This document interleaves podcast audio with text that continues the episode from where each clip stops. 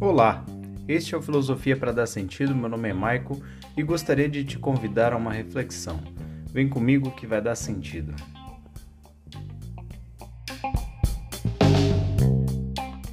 Um bom começo de conversa é falarmos da personagem central do livro O Mundo de Sofia, que obviamente é Sofia, uma jovem de 14 anos, norueguesa que vive com a mãe. O pai vive distante, trabalhando em um petroleiro. Ela é uma jovem de ensino médio, normal, uma menina com uma vida comum, tranquila, que um dia começa a receber cartas e as cartas levam-na a fazer reflexões. As primeiras cartas trazem as perguntas: quem é você? E de onde vem o mundo?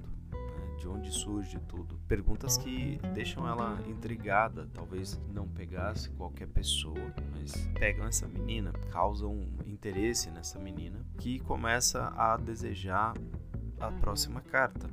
Começa, é isso mesmo, são cartas. É feito em outra época. Né? É um livro escrito e entregue em 1986, mas as cartas têm um charme, não é verdade? Bom, Sofia tem um nome muito particular, muito peculiar para a filosofia, porque é, é uma das partes do nome da filosofia. Se temos por um lado philos, que significa amor, mas um amor que é amizade, que, que é aproximação, sem no entanto fazer com que o ser possua o objeto de amor, porque não é possível possuir completamente esse objeto. No caso, a sabedoria é inalcançável no sentido da posse total e plena, porque quanto mais sabedoria, mais sabedoria é possível ter.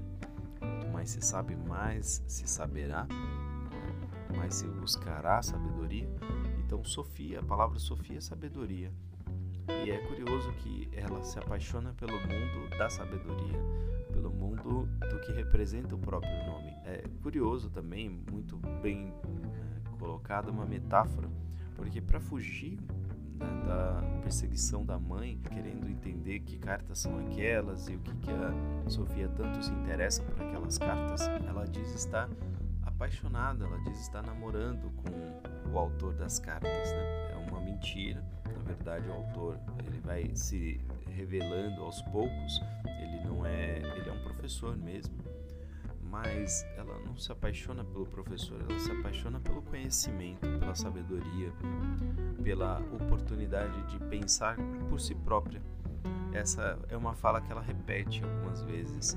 Ela fala como é interessante isso, de querer é, entender melhor as coisas sem a mediação da necessidade, sem a mediação da prova, da avaliação, sem a mediação, aquela conversa de escola de sempre, né? Ah, mas para que que eu vou usar isso? Ou isso vai cair na prova? Não é a preocupação da Sofia. Ela tá querendo saber porque se interessa por saber. Faz sentido para você?